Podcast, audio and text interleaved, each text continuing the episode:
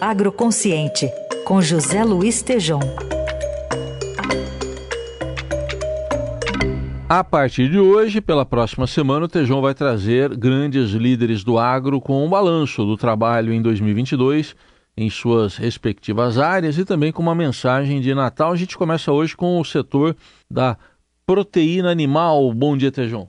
Bom dia, bom dia, Raíssa, bom dia, ouvintes da Eldorado. Estou aqui ouvindo líderes do setor e um deles, admirável, Ricardo Santinho, ele é o presidente da BPA, Associação Brasileira da Proteína Animal.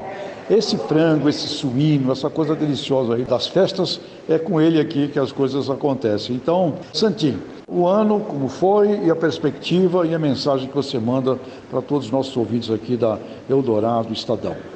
Olá, Tejão, é um prazer imenso falar com os ouvintes da Eldorado e Estadão e avaliar um ano positivo.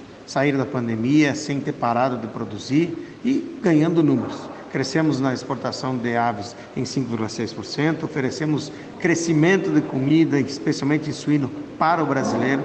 Lembrando que esse é o nosso maior cliente. Tivemos um ano positivo e esperamos agora uma projeção para 2023 também. Infelizmente, há doenças no mundo que vão fazer o Brasil produzir mais, precisar mais do produto brasileiro. E é por isso que eu quero mandar uma mensagem positiva.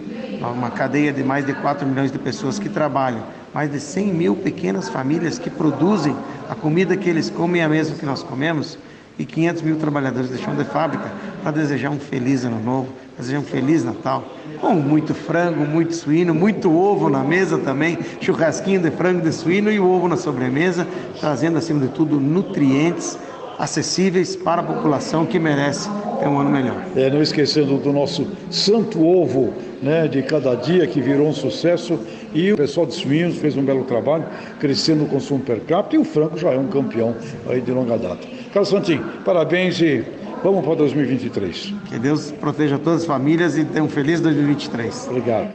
Tá aí, José Luiz Tejon está com a gente às segundas, quartas e sextas no Jornal Dourado. Ele volta na semana que vem.